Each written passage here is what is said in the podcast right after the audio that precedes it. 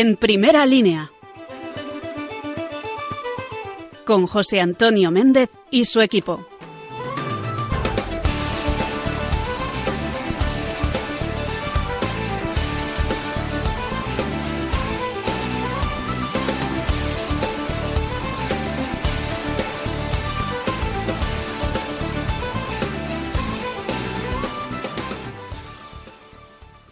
Muy buenas noches a todos los amigos de Radio María, que un lunes más, y ya van unos cuantos, nos dejáis entrar en vuestra casa, en la intimidad de vuestra habitación, de vuestra cocina, tal vez de vuestra habitación de hospital o desde la residencia, desde donde nos estéis escuchando ahora, en el puesto de trabajo o en el coche, pues abrís una ventana a Radio María y dejáis que nos colemos aquí el equipo de En Primera Línea. Hoy es un programa muy especial porque eh, no solamente es el último programa del mes de junio, que como bien sabéis es eh, el mes dedicado al Sagrado Corazón de Jesús, y es una de las devociones que más nos mueve interiormente al equipo de En Primera Línea, sino que también es para nosotros un programa de despedida, pero transitoria, ¿eh? un hasta luego. La programación de Radio María, como bien sabes, bueno, pues como la mayoría de las programaciones de la radio, concluyen y empiezan en el mes de septiembre, de octubre septiembre. Bueno, pues eh, nosotros, sin embargo, tenemos que hacer un alto en el camino en el verano y no vamos a poder acompañaros cada 15 días los lunes. Luego nos encontraremos, ¿eh? nos encontraremos de nuevo eh, en, la nueva temporada, Dios mediante, de Radio María. Pero ahora tenemos que hacer una pequeña pausa, un pequeño stop. Es una excepción que nos han dejado hacer en Radio María, el equipo que lleva toda la programación de Radio María porque nos vemos desbordados por la situación actual. Mm, yo quiero abrirte esta noche un poco la, ventana de mi propia intimidad, de José Antonio Méndez, quien te habla, y que, bueno, pues ya que has eh, permitido que entremos hasta tu rutina cotidiana, cada lunes, cada 15 días, quiero también que conozcas un poco cómo es mi rutina cotidiana. Verás, Hace 15 días te decía que mi mujer y yo hemos recibido el inmenso don, la inmensa alegría de tener a nuestro cuarto hijo, cuarto hija en este caso, una niña que se llama Covadonga, en nuestros brazos en estos días, eh, a primeros de este mes de junio, dedicado al Sagrado Corazón de Jesús, nacía nuestra hija Covadonga, Covadonga del Pilar, así la hemos bautizado, para que bueno, pues, eh, la Virgen María con todos los matices de esas dos advocaciones tan, tan importantes y tan españolas, Covadonga y el Pilar, cuide siempre de ella. Tenemos otros tres pequeñines y una circunstancia un poco particular. Verás, hace ocho años, cuando mi hijo mayor tenía apenas seis meses, a mi mujer le diagnosticaron un cáncer de mama, del que felizmente, y gracias a Dios, pues se recuperó. Los médicos nos dijeron que no íbamos a poder tener más hijos, pero mi mujer y yo estábamos convencidos de que nuestros hijos no estaban en los papeles de los médicos, estaban dentro del sagrario. Ni siquiera estaban en nuestros propios planes o en, en, fin, en nuestras proyecciones de futuro. No. Nuestros hijos, a los que aún no conocíamos, estaban dentro del pecho del Señor. Estaban en el amor de Dios. Y Él los iría sacando del sagrario si procedían cuando procediese. Eh, fueron años complicados de intervenciones, de tratamientos, bueno, años difíciles. Sin embargo, el Señor en su infinita misericordia y providencia nos entregó, no tres, en realidad cuatro hijos más. Un primero, que se nos fue al cielo y cuida de nosotros a las nueve semanas de gestación, y que abrió el camino para la llegada de sus hermanos, que han sido otros tres una niña que se llama Guadalupe, un chavalín que se llama Jacobo y la pequeña Covadonga, que junto con el mayor que se llama Mateo, pues cumplen la función de una familia numerosa, muy ruidosa y con mucho follón que nos alegra los días a mi mujer y a mí. Lo que ocurre es que eh, en el transcurso del embarazo de la pequeña Covadonga, a mi mujer le detectaron una recaída del tumor del cáncer de mama.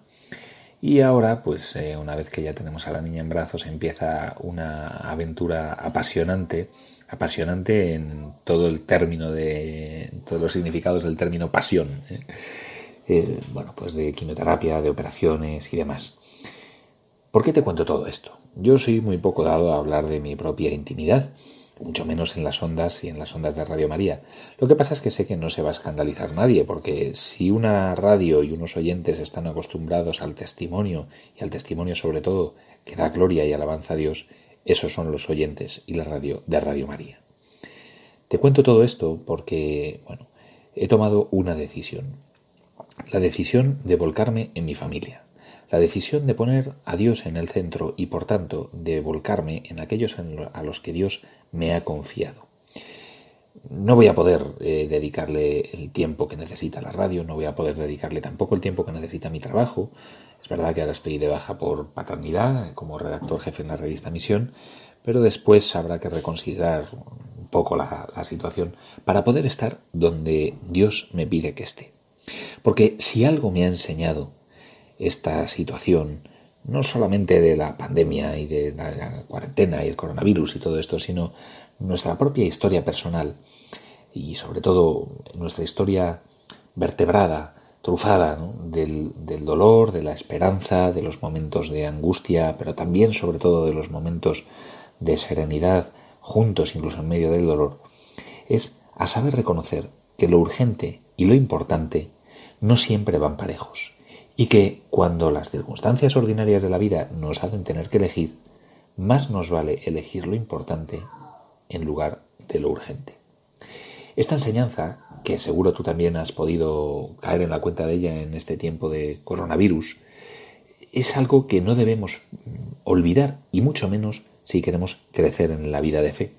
Porque lo importante, las cosas que son realmente importantes, es aquellas en las que, aunque sean cotidianas, ordinarias, escondidas, es aquellas, digo, en las que se nos entrega el Señor, en las que mejor podemos encontrarle. Lo urgente, sin embargo, nos hace andar a veces como pollo sin cabeza, corriendo de un lado para otro, entregando el último informe del trabajo, haciendo la lista de las cosas de la compra que tenemos que hacer en estos meses de verano, de cara al próximo mes de septiembre con los niños, todas estas cosas, ¿no? Bueno, cuando hay que elegir entre lo urgente y lo importante, no hay nada como mirar a la cruz, como mirar al crucificado, para darnos cuenta de hasta qué punto merece la pena apostar la vida, apostarlo todo por la entrega y por la entrega a los demás. Cuando llega una enfermedad, cuando llega una situación indeseable, da igual la que sea, ¿eh? puede ser una enfermedad física, pero también una enfermedad del alma o una enfermedad de la psique, ¿eh? una, una depresión, eh, algún problema pues psicológico agudo, o un problema económico, una situación de desempleo ahora que va a lacerar tanto el paro a tantas familias, tal vez eh, sea una situación de dolor de personas que nos rodean y que por tanto nos, es un dolor que nos incapacita, que nos hace sentir cierta impotencia porque no podemos ayudar a aquellas personas eh, a las que queremos y que tenemos cerca, no podemos llegar a cubrir ese espacio de dolor. Y eso es algo que hace sufrir a muchas personas, no poder ayudar o no poder minimizar el dolor de las personas que tenemos cerca. Cuando llegan esas circunstancias, digo, a mí siempre me ha servido muy bien mirar al crucificado. Y digo así, ¿eh?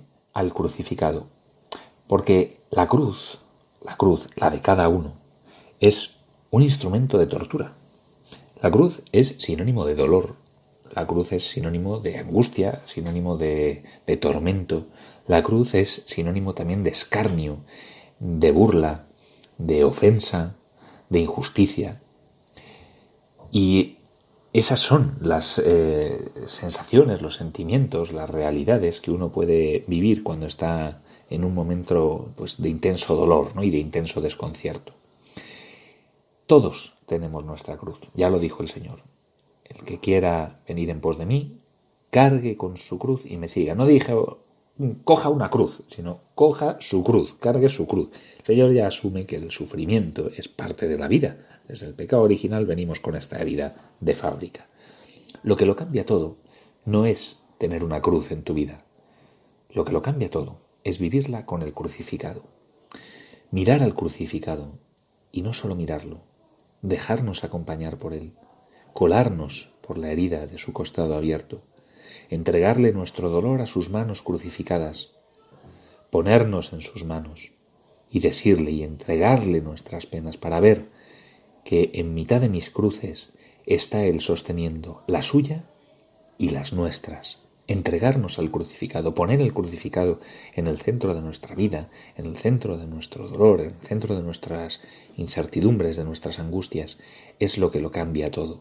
No porque nuestras circunstancias cambien de la noche a la mañana, los tableros de la cruz, donde pende el crucificado, Cristo crucificado, no son una varita mágica que haga desaparecer todos nuestros problemas. Ahora que se venden recetas y libros con diez sencillos pasos para evitar todos los sufrimientos de tu vida que en el mundo puedan existir. No. Dios no actúa de esa forma irracional. Dios no actúa de esa forma pueril y adolescente. Dios actúa haciéndonos vivir en, la vida adulta, en la vida de, de, la madurez, en la fe, en la vida consciente de que el dolor forma parte de la vida. Sin embargo, ese dolor se llena y se colma de amor cuando uno se deja acompañar por Cristo crucificado, porque Cristo crucificado es también Cristo resucitado. Nuestros pesares, nuestras angustias, nuestros dolores nos exigen implicarnos en ellos no huir de ellos, pero nos exigen sobre todo abandonarnos, saber que estamos en manos de una providencia que nos ha colocado en nuestras circunstancias concretas para crecer en la santidad, para poder vivir felices sean cuales sean nuestras circunstancias. Incluso en el dolor podemos vivir felices, incluso en el dolor podemos vivir la santidad. A veces hay que mirar al Señor y decirle, afloja, afloja, que no puedo más.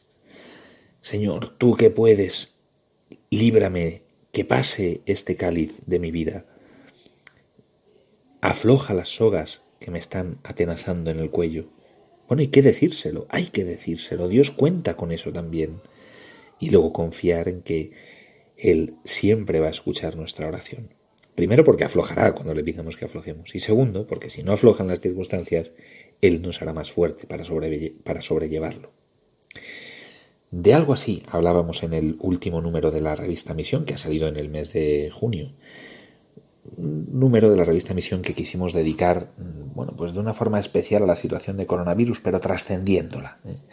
Porque la pandemia del coronavirus es, ante todo, una oportunidad histórica para cambiar nuestra forma de vivir.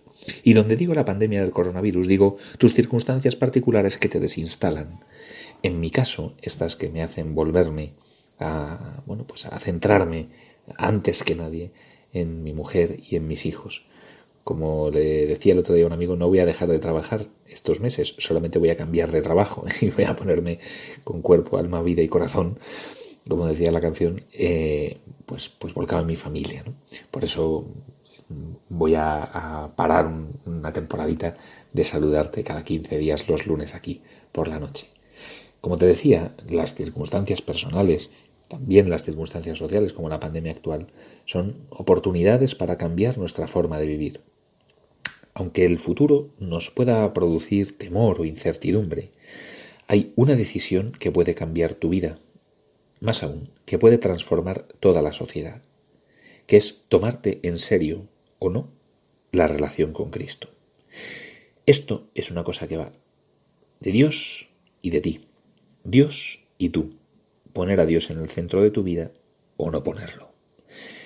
Esa decisión, la de querer que Dios sea el centro de tu vida, va acompañada siempre de pasos intermedios. Uno no coge y dice, venga, pues ya está, pongo a Dios en el centro de mi vida hoy y ya está, y se acabó. No, es una decisión que hay que ir actualizando periódicamente, diariamente, y que además tiene que materializarse en acciones concretas. Bueno, yo no voy a entrar demasiado en, detalle de cómo puedes hacerlo en tu vida concreta porque no conozco todos los detalles de tu vida, pero sí te voy a dar algunas pautas, algunas pistas que hemos eh, comentado en el último número de la revista Misión para ayudarte a poner a Dios en el centro y sobre todo para que una vez que lo hagas te mantengas feliz en la fidelidad, porque no hay nada más absurdo que ser fiel e infeliz en la fidelidad. Infeliz por ser fiel. Antes de eso, quiero que escuches una canción. Una canción que, bueno, hoy voy a poner un poquito más de, música de lo habitual en el programa. Pero es una canción que sintetiza muy claramente todo lo que hemos hecho en estos meses de programa en primera línea en Radio María.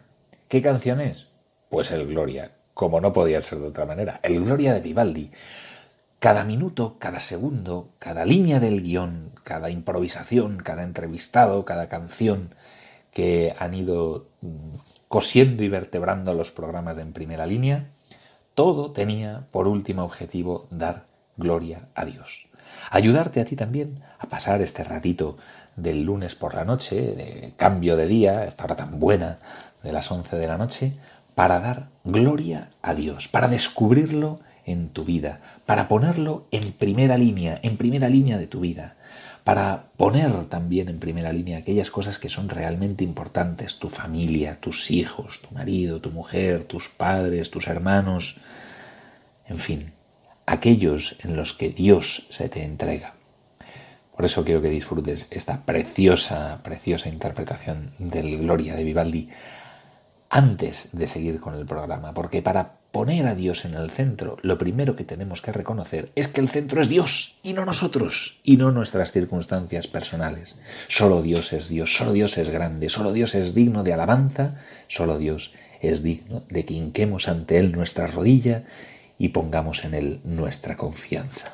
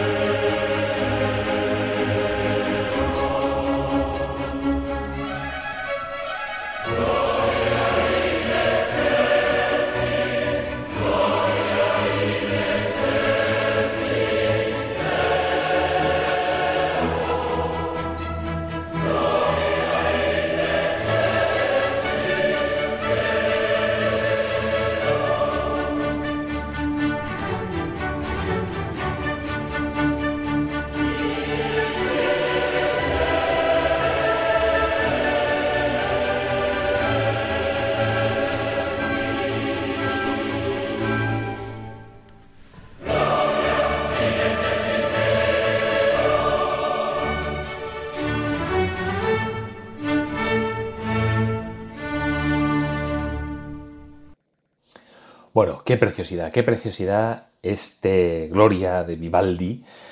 No hay nada como recurrir a los clásicos, a los autores clásicos, en este caso de música, pero también a los escritores o a los pintores, para elevar la mirada, para elevar el espíritu, para hacer lo que buscaban sus compositores en origen, es trascender y elevar nuestra pobre condición humana para decirle al Señor aquello que solamente podemos expresar a través del arte. Esto de volver a los clásicos eh, es algo que a mí me gusta mucho y eso que tú ya sabes que aquí en el programa en primera línea apostamos también por utilizar canciones, digamos, comerciales de radiofórmula habitual para encontrar los guiños de Dios, para encontrar un lenguaje que nos acerca al Señor en, lo más inesperado. Pero esto de volver a los clásicos, digo, es algo que no debemos perder de vista y más en estos tiempos en los que se habla tanto de, una, de construir una nueva normalidad, una nueva realidad Bueno, para construir lo nuevo no tenemos que andar pensando que somos los primeros en llegar. Tenemos que mirar y saber mirar y rescatar de nuestro bagaje cultural y, de civilización aquellos principios, aquellas virtudes, aquellos valores que merecen la pena conservar, mantener y potenciar para descartar aquellos otros que nos han llevado a la situación de colapso social en la que nos encontramos ahora. Ha tenido que venir un pequeño bichito para que nos demos cuenta de esto. Sin embargo, volver a los clásicos no es única y exclusivamente coger aquellos autores consagrados que tenemos en nuestras librerías o en nuestras eh, estanterías de música. No. Volver a lo clásico, volver a lo imperecedero, es también volver a nuestros mayores. Estos días se está hablando mucho en los medios de comunicación de las personas mayores y particularmente de aquellos que viven en las residencias y sobre todo de aquellos que han fallecido en la crisis del coronavirus por la mala gestión política, eh, sanitaria, social y existencial de aquellos que tenían que haber tomado decisiones y no las supieron tomar a tiempo. Digo que se está hablando mucho de ello y a mí me duele particularmente cuando se hace, porque parece que las personas que viven en las residencias, los ancianos que viven en las residencias, se han convertido ahora en un objeto arrojadizo. Aquellos que han fallecido, pues porque la gestión del coronavirus no se ha llevado como tenía que haberse llevado y ha habido personas que han muerto solas, sin ayuda, sin la compañía de sus seres queridos, eh, sin siquiera poder eh, recurrir a un sacerdote para recibir los sacramentos, los últimos sacramentos después de una vida entera recibiéndolos. Bueno, estas personas, eh, digo, no son meros números de fallecidos para que un partido político se los arroje a la cara a otro. Y tratarlos así, de esa forma, es absolutamente irreverente e indecente. Los ancianos, las personas que nos escuchan ahora y que viven en las residencias eh, de la tercera edad, o también aquellos trabajadores que han sufrido la situación de la crisis del coronavirus en los centros de mayores, saben perfectamente que en la senectud existe una dignidad que es aún más elevada, digamos, no más elevada que la condición humana, porque toda persona humana tiene la misma dignidad, pero a las personas mayores se les puede considerar de una forma especialmente digna, porque son, primero, más necesitados que nosotros en cuestiones materiales, a veces necesitan de, nuestra asistencia logística, ¿no? Y eso hace que se ponga de manifiesto todo aquello que ellos pudieron hacer por los demás y que ahora no pueden hacerlo y siguen necesitándolo. Se pone de manifiesto una auténtica verdad de la naturaleza humana, que es la de que somos seres vulnerables y necesitados de los demás. Cuando vamos por ahí confiados en nuestra autosuficiencia de los años, de las fuerzas, de, algo que ni siquiera somos nosotros responsables ni merecedores de ello, que es la mera juventud. Esto es una cosa que nadie hace nada por ser joven, más allá de poder mantenerse un poco en forma o no. Pero eh, no podemos considerar que por el hecho de que seamos unos años más jóvenes que aquellos que viven en las residencias de la tercera edad o que nos encontremos en unas circunstancias físicas mejor que ellos, somos mejores personas o personas de mayor valía. Al contrario, al contrario, tenemos que mostrarnos mm, con capacidad de asombro para descubrir en las personas necesitadas de atenciones y cuidados una dignidad humana más a flor de piel, más a flor de piel. Esta sería una primera consideración. Pero es que además Parece que hablamos de las personas que viven en las residencias de ancianos no solamente como números, como cifras arrojadizas, sino como el resultado de un sistema social que tiene que, bueno, pues velar por los ancianos porque no sirven para nada más. Es, bueno, pues podemos hacerlo con conmiseración o con resignación o con verdadero altruismo, pero bueno, como quien soporta una carga, ¿no? Qué lejos está esto de la verdad que encierra la senectud y de la propuesta que hace la Iglesia para la sociedad. Porque nosotros sabemos que las personas mayores no son una carga que hemos de arrostrar pues pesadamente, sino que son la ocasión de entregarnos a ellos y más aún, de descubrir su enorme potencial. Hace unos días me llenó de ilusión una carta que recibí de María Pilar Hernández Huertas, que nos escribía desde una residencia de Málaga.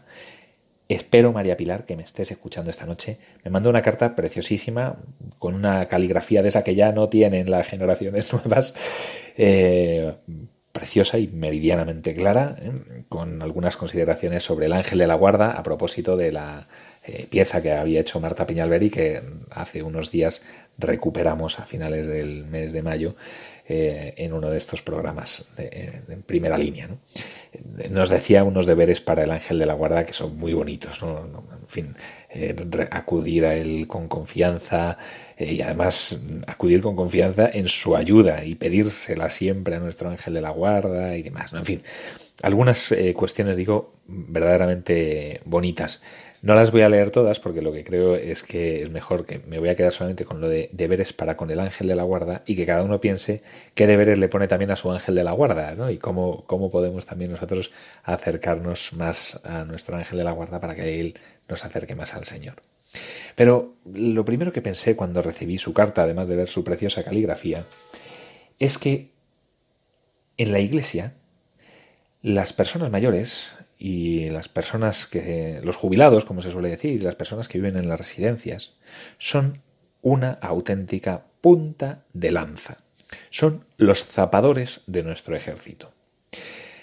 En la iglesia no podemos hacer nada con nuestras manos y con nuestros pies, no podemos tener ayuda asistencial a los demás, no podemos evangelizar, no podemos prodigarnos eh, en actividades pastorales, si no tuviéramos a todo un ejército de personas que hincan sus rodillas, a veces incluso no pudiendo doblarlas bien porque tienen dolores, porque tienen artritis, porque les cuesta desplazarse, y sin embargo ellos siguen poniéndose de rodillas a veces solamente con el corazón y otras veces físicamente, ante el Señor Eucaristía, eh, a la hora de rezar el rosario, no podríamos, digo, llevar a cabo nuestra misión evangelizadora y pastoral si no tuviéramos detrás a todo un ejército de personas que rezan por nosotros, que rezan por aquellos que nadie más reza, que reza por la conversión de las personas alejadas del Señor y que probablemente no ni siquiera conozcan y que a veces lo pondrán con nombres y apellidos, pero otras muchas veces simplemente es, Señor, a tu misericordia lo entrego, a tu sabiduría te entrego mi oración.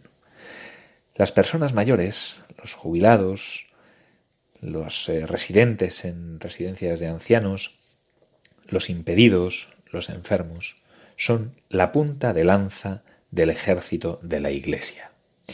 Y esto es algo que desafía toda lógica y que yo quiero poner en valor aquí, en primera línea. Quiero ponerlo precisamente así, en primera línea. Las personas mayores no solamente son depositarias de una sabiduría eh, basada en su eh, propia experiencia vital, en la acumulación de años, no. Son los depositarios de una tradición, especialmente de una tradición católica, que hoy corre el riesgo de desvanecerse si no somos suficientemente listos como para pedirles que nos la transmitan, si no somos lo suficientemente humildes como para reconocer que necesitamos que nuestros mayores nos enseñen a perseverar en la fe. Se habla mucho en estos días también y a través de las redes sociales de, bueno, esta es la mejor generación que ha habido en España y la hemos dejado partir eh, solos y en soledad, tal. Pues mira, yo no sé si son la mejor generación que ha habido en España o no. Lo que sé es que son la generación que nos precede, la que nos conecta con nuestra historia y también la que nos lanza hacia el futuro. Y no podemos caer en el pecado moderno del adanismo, de pensar que somos los primeros en llegar y los mejores en hacerlo todo, y dar de espalda a nuestros mayores. A ti que me escuchas y que tal vez seas abuelo, o que seas tío, o tío abuelo, o que tengas a, tu alrededor a gente más joven, pues porque te atienden en las residencias, porque van a verte voluntarios a casa, por lo que sea, ¿eh? te pido que hagas un ejercicio de memoria y dejes una especie de, bueno, pues de testamento vivo de aquello que no quieres que se pierda. Tal vez puedas escribirles una carta a tus nietos, a tus hijos, a tus vecinos, a tus eh, cuidadores, a los voluntarios que van a verte, a las enfermeras de tu residencia o de tu centro asistencial, y decirles, mira, en mis tantos años de vida, los que sean, da igual, 70, 60, 80, 90, los que sean, estas son las tres cosas que creo que merecen la pena transmitir, las tres o las cinco las cuatro, las que sean, que merece la pena transmitir a las nuevas generaciones y a ti que te quiero. hijo mío, nieto mío, sobrino mío o amigo mío. Y ponerlo negro sobre blanco. Eso puede ser un tesoro de incalculable valor. Esto es algo que nada más que puedes eh, poner tú, en negro sobre blanco, que puedes poner con un papel. Tal vez te dé vergüenza porque cometes faltas de ortografía. Y sé lo que digo, ¿eh? sé lo que digo, porque me he encontrado con muchas personas que les pasa esto. ¿no? no te preocupes, ponlo, ponlo también por escrito. Mi caligrafía no es buena o mi ortografía no es buena porque dejé de estudiar muy joven, porque tal vez no he ido al colegio, porque ya se me han olvidado las cosas y las reglas de ortografía a través de los años, porque nadie me enseñó a leer y a escribir, o porque me enseñaron a leer y a escribir con 11 o 12 años y ya no he vuelto a tocar un libro porque me puse a trabajar enseguida. Puedes ponerlo por escrito y también eso forma parte de la riqueza que puedes transmitir a tus hijos, a tus nietos, a tus amigos más jóvenes. Lo importante es que lo hagas, que seas eh, valiente y arrojado y, pongas por escrito, tal vez primero poniéndote en presencia del Señor, aquellos tesoros que quieres que los tuyos conserven. No esperes a que, bueno, pues eh, en el reparto de los bienes de tu herencia eh, alguien diga, oye, aquí hay una carta del abuelo, ¿no? En el caso de que vaya a haber bienes que dejar en herencia o lo que sea, ¿no? No, no esperes a eso. Hazlo ya hazlo ya y entrégaselo ya. Y luego si quieres dile, oye, pero no me digas nada que me da vergüenza. O léelo el día que yo me, que yo me muera. O lo que tú quieras, ¿vale? Pero ponlo por escrito. Porque eso, insisto, puede ser un tesoro precioso. Que ahora que tenemos que aprender a vivir de una forma nueva, ¿no? con la nueva normalidad y todo esto, podamos mirar atrás y decir, lo que mi padre, lo que mi abuelo, lo que mi tío, lo que mi tía quería decirme y quería transmitirme y quiso hacerlo durante toda su vida, además de con su ejemplo, me lo dejó por escrito. Y eso puede ser una brújula para cualquier momento de la vida que tal vez, insisto, si te pones en presencia de Dios antes de escribirla, vaya a ser providencial cuando tú ya físicamente no estés con los tuyos. ¿no? Esta idea, ya digo, se la debéis a María Pilar Hernández Huertas, que con su carta me, ayudó a caer en la cuenta de, oye, qué bonito es que nuestros mayores pongan ciertas cosas por escrito, pongan ciertas cosas por escrito. Y sobre poner, y poner a Dios en el centro particularmente, hablábamos en el último número de la revista Misión, como te decía, y dábamos 12 claves, 12 pistas para poner a Dios en el centro de nuestra vida y de nuestra vida, digamos, de fe. Luego, después de otra canción que, vamos a escuchar, eh, daré algunas claves un poco más generales, pero hay algunas pistas, algunas pautas de piedad que no conviene olvidar y que no conviene desatender. Porque si no, este deseo de tener al Señor en el centro de nuestra vida, de poder construir una nueva sociedad basada eh, en nuestro propio compromiso, en nuestro propio testimonio cristiano, pues se va a quedar en agua de borrajas en unas buenas intenciones que después llegarán las circunstancias de la vida, los avatares, las prisas y de nuevo todo esto puede diluirse. Sin embargo, si podemos poner pequeños granitos de arena a nuestra montaña, al final iremos haciendo una auténtica cordillera. Hay prácticas de piedad que en los últimos años se han visto como muy minusvaloradas incluso dentro de la propia vida de la Iglesia, ¿no? con, algo que es un gravísimo error, que es pensar, pues eso, que ahora en estos tiempos ya no necesitamos lo que siempre se ha hecho. Y eso eh, lo que está haciendo es que tengamos a unas nuevas generaciones anémicas, anémicas de oración, anémicas de espiritualidad y sin ningún tipo de pujanza y de celo apostólico. Estas doce claves te las voy a dar así muy rápidamente. Eh, pueden ser para que las vivas todas o para que al menos pongas el acento en alguna de ellas. La primera es practicar la oración mental y ponernos a tiro delante del Señor. Tenemos que tener la certeza de que si tú le hablas, Él te responde. La oración mental no es un monólogo, sino que es un diálogo donde Él toma también la palabra y te va diciendo lo que quiere de ti. Esto puede parecer, bueno, ah, estas son palabrerías y no se quitan. No, pero eso solamente lo dice quien no hace oración, oración mental. Porque con la oración mental tu vida se va transformando misteriosamente, pero realmente. Uno empieza a leer el Evangelio todos los días y a hacer un ratito de oración mental, de dejar que el Señor pose esas palabras en el corazón, de dirigirnos a Él, de dejar que, bueno, pues Señor, ¿qué me quieres decir con esto? Estas son mis preocupaciones, ¿qué me pides para este momento de mi vida? Y cuando lo haces en sostenido, te das cuenta de que muchas veces que te sientes como, en fin, como si estuvieras hablando a una pared, ¿no? Pero hay otras muchas veces que te das cuenta realmente de la presencia real del Señor. Para practicar la oración mental, un buen truco es eso, es ponernos en presencia del Señor, empezando como hacemos los cristianos, en el nombre del Padre, del Hijo del Espíritu Santo. Tal vez leer un pasaje del Evangelio o el Evangelio del día, y después dejar que eso pose en nuestro corazón. ¿no? Señor, ¿qué me pides en este momento? ¿Qué me dices con esto? Y entrar en ese diálogo con el Señor.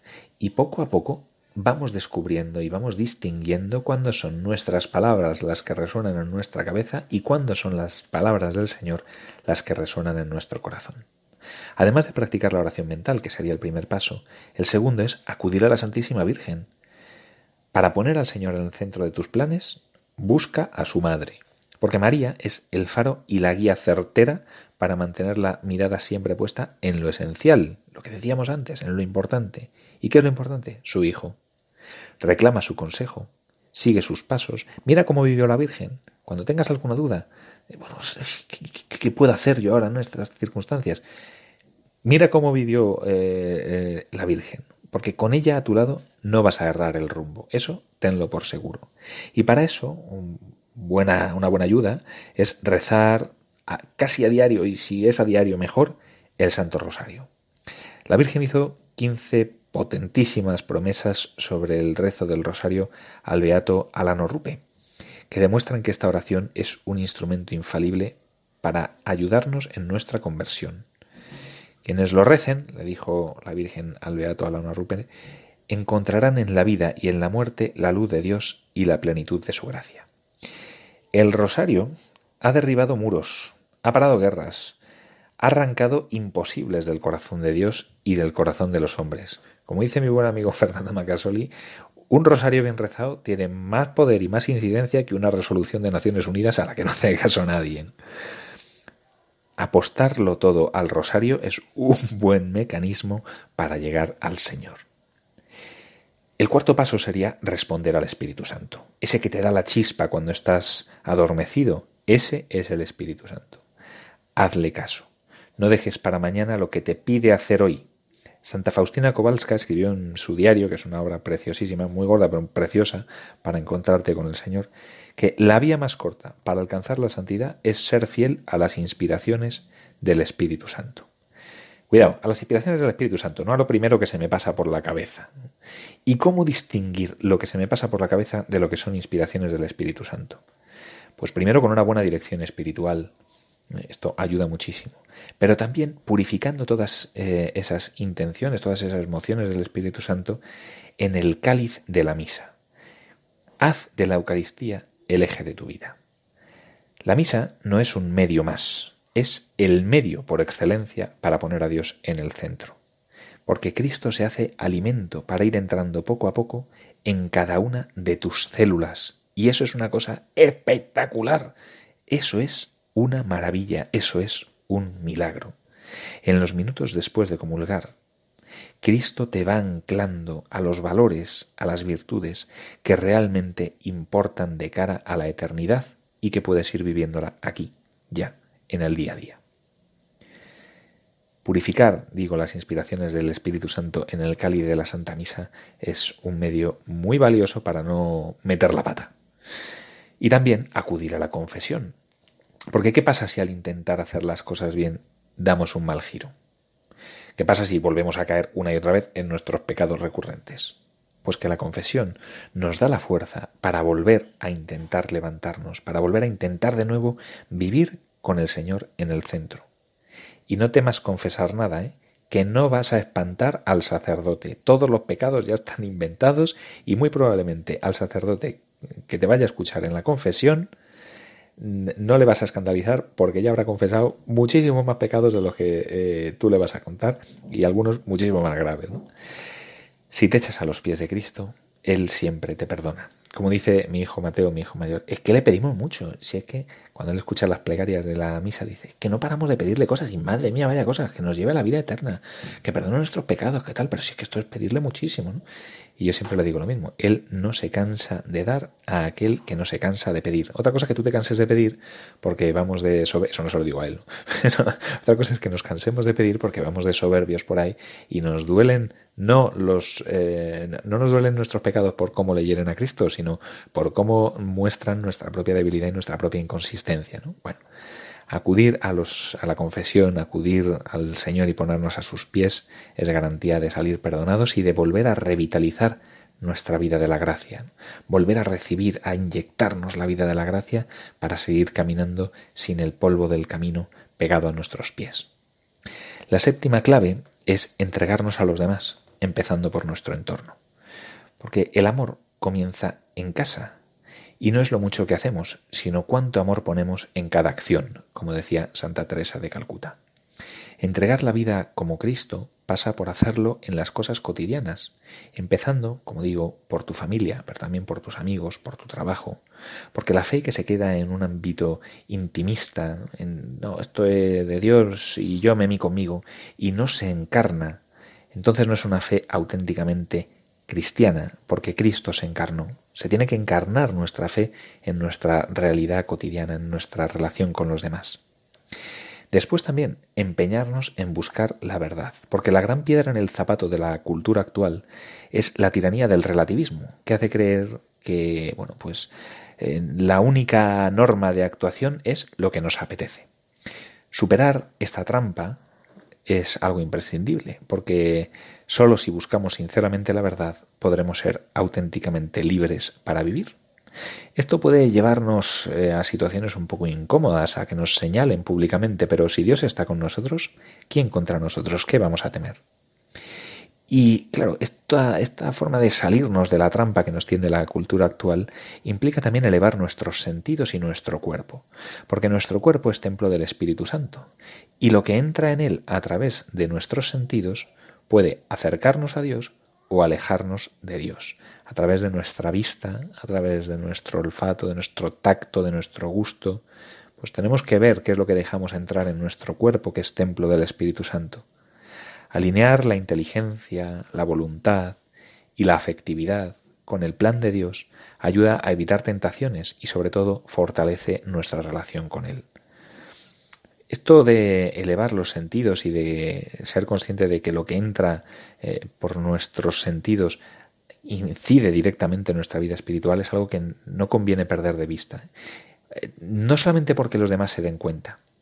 Yo siempre digo que si yo voy en el metro, bueno, ahora prácticamente ya no, porque como no salgo de casa, estoy de, de teletrabajo y demás, ¿no? Pero si uno va por la calle, si uno va por el metro, y hablo yo, que soy un varón, ¿no? Y estoy subiendo las escaleras mecánicas y sube a mi lado una chica y yo le miro el culo. Perdona que utilice esa expresión así tan poco tosca, ¿no? Pero miro ahí donde no debía mirar. Probablemente nadie se entere. Nadie se dé cuenta de que yo he dejado mis ojos posados donde no debían estar posados. Pero el mundo es un lugar más bello si yo no lo hago. Por fidelidad a mi mujer, eh, por, por, respeto también hacia la otra persona y no mirarla solamente como un objeto, por respeto a mí mismo, que me mantengo en la dignidad de un ser humano con una capacidad de trascendencia de no dejarme llevar única y exclusivamente por mis apetencias del momento.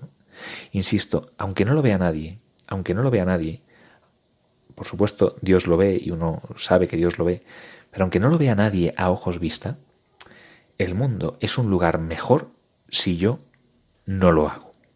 Y esto es algo que cada uno puede llevar a cabo y que cada uno puede aplicar a su circunstancia personal eh, sin ningún inconveniente. Los excesos de nuestros sentidos, ya sean mm, pues eh, de, por, por los, pecados capitales, ¿no? por pereza, por lujuria, por avaricia, eh, por gula, cada uno sabe por dónde puede tropezar. Bueno, pues tener conciencia de que podemos elevar nuestros sentidos nos ayuda muy mucho a poner a Dios en el centro de nuestra vida. Y esto también nos lleva al décimo punto, a esta, esta décima clave que te estoy dando esta noche y que hemos puesto en el último número de la revista Misión, que es servir a Dios en los necesitados. ¿Qué tiene que ver una cosa con la otra? Pues mucho, porque al final es mirar a los demás y ver en ellos un reflejo del Señor. El coronavirus ha incrementado el número de los necesitados materiales y espirituales. Y como recuerda el Papa, no podemos ser discípulos de Cristo sin un compromiso concreto y generoso por auxiliar a los demás. Esta idea de servir a los demás es absolutamente imprescindible para poder eh, ayudarlos y asistirlos en sus necesidades espirituales. Pero quien no da a Dios, da demasiado poco, como decía el Papa Benedicto XVI. Por eso, leer el Evangelio sería la siguiente clave. Maestro, ¿a dónde vamos a ir? Que le preguntaron los discípulos a Jesús. La respuesta está en el Evangelio. Y como dice un abuelo de 90 años a sus nietos, es tan bonito el Evangelio que si fuera mentira habría que inventarlo para poder vivir. Afortunadamente, es verdad. Y lo que dice el Señor en el Evangelio es cierto y se cumple. En el Evangelio encontramos las fuerzas para servir a los demás y servir al Señor. Y muy vinculado con lo que decíamos antes de poner eh, la misa en el centro de nuestra vida. Si puedes, escápate un ratito. Si puedes con un compromiso más estable, mejor. A la adoración eucarística. En 1973, eh, Santa Teresa de Calcuta se dio cuenta de que ella y de que las demás eh, hermanas de la congregación de las misioneras de la caridad tenían tanto trabajo con la atención de los enfermos y moribundos que en vez de dedicar una hora semanal a la adoración, debían hacer la hora santa a diario. ¿Y esto por qué? Pues porque hubo unas monjas que le dijeron, madre, estamos desbordadas, vamos a quitar la hora que tenemos de adoración al Santísimo para dedicarla a los más pobres. Y ella dijo, no, si estáis desbordadas lo que necesitáis es precisamente lo contrario, más tiempo de adoración ante el Señor. Ella contaba que fue entonces cuando nuestra comunidad comenzó a crecer y a florecer. Así que si crees que por hacer lo esencial no vas a llegar a lo urgente, recuerda que lo esencial es lo que te va a permitir de verdad cumplir lo urgente. Esto eh, es una verdad que nos enseñó la Madre Teresa de Calcuta y que al final lo que nos eh, puede ayudar a, vivir en nuestro día a día es bueno, pues todo aquello que nos acerca más al Señor. También, también nuestra oración de alabanza. Hay una canción que es la canción de Aleluya, Aleluya, la canción eucarística, vamos, por antonomasia, ¿no? Pero también ya es casi una interjección, ¿no? Para decir, ay, aleluya, menos mal que ha pasado esto que tanto deseaba. Bueno, hay una versión de esta canción que es de Leonard Cohen, es muy conocida. Y yo te voy a traer una versión del aleluya ahora, para que podamos, antes que nada, después de dar gloria a Dios, podamos reconocer que Dios ya está actuando en nuestra vida eh, que no somos islas que vamos por ahí dando tumbos. No, no, no, no. No podemos vivir en una falsa modestia de pensar que tú y yo somos lo peor de lo peor. No. El Señor ya está obrando cosas grandes en nosotros y más que puede hacerlo si decidimos ponerle en el centro de nuestra vida y le dejamos un hueco para que lo haga. Por eso yo te invito que ahora reflexiones y pienses cuánto de Dios hay ya en tu vida. ¿Cuánto puedes agradecer? ¿Cuánto te ha ido transformando en los últimos años? Eso seguramente te da la medida de cuánto quiere transformarte en los años venideros. Pero ¿cuánto de Dios hay ya en tu vida? Eleva una oración de agradecimiento al Señor y di a voz en cuello, Señor, aleluya.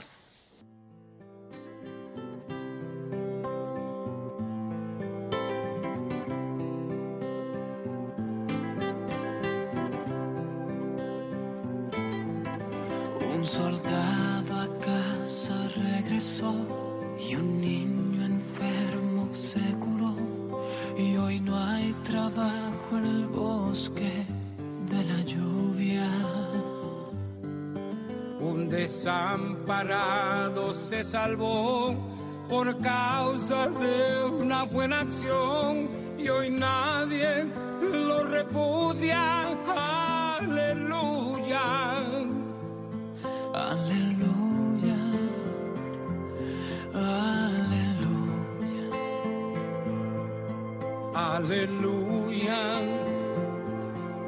Aleluya.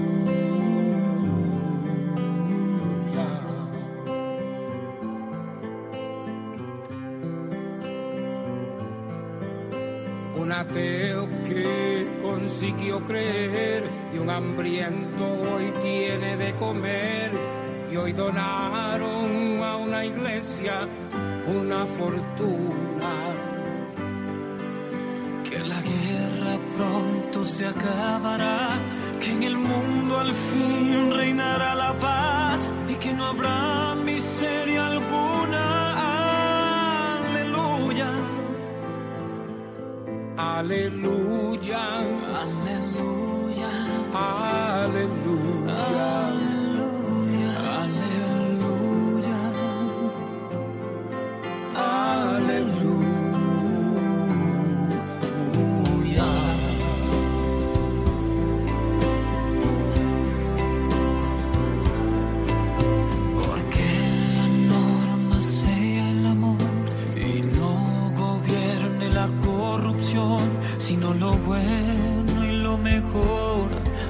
Alma pura. Porque Dios nos proteja de un mal final, porque un día podamos escarmentar, porque acaben con tanta furia.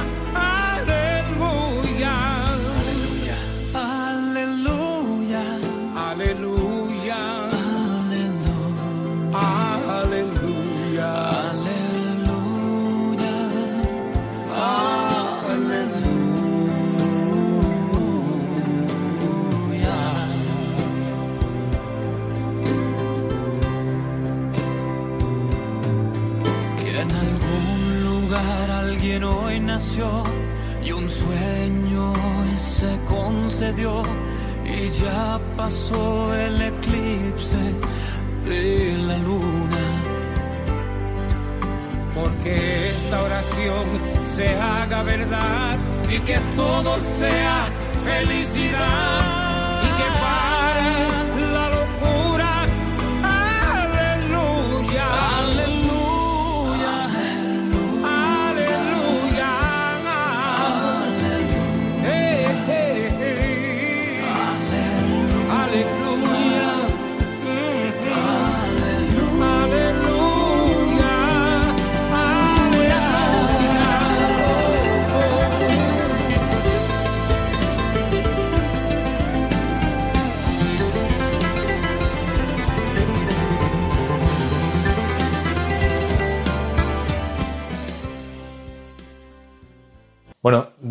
después de esta preciosa canción y para terminar el programa, porque como ves ya se nos echa la hora encima, eh, quiero que escuches a mis dos ayudantes de esta noche, que son mi hija Guadalupe y mi hijo Mateo.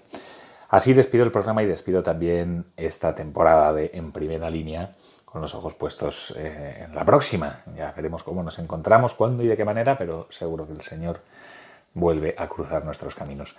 Quiero despedirme eh, diciendo, dando voz a mi hijo Mateo, que el otro día en misa me dijo una cosa que me impactó mucho y quiero que te la diga él. Mateo, ¿qué me dijiste el otro día en misa? Pues que cuando todo es oscuridad del demonio y parece que ya has caído, cuando basta un solo rayito enviado por la Virgen de Luz para que ya toda la oscuridad se disipe. Tú rezas eh, el rosario con nosotros y sobre todo duermes agarrado al rosario todas las noches, ¿verdad? Sí, ¿Y por qué lo haces? pues porque confío en que la Virgen y Jesús me guardan de las pesadillas y los malos sueños. Y no solamente cuando duermes, sino también en el, a lo largo del día, ¿verdad? Sí, Bueno, mm, Guadalupe, yo quiero que despidas tú también el programa.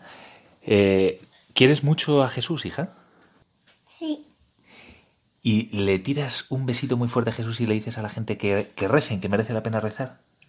sí, pe- pe- pero eso porque para que se para que em, se me em, cure la, la pesadilla. Tú también rezas para que se te curen las pesadillas.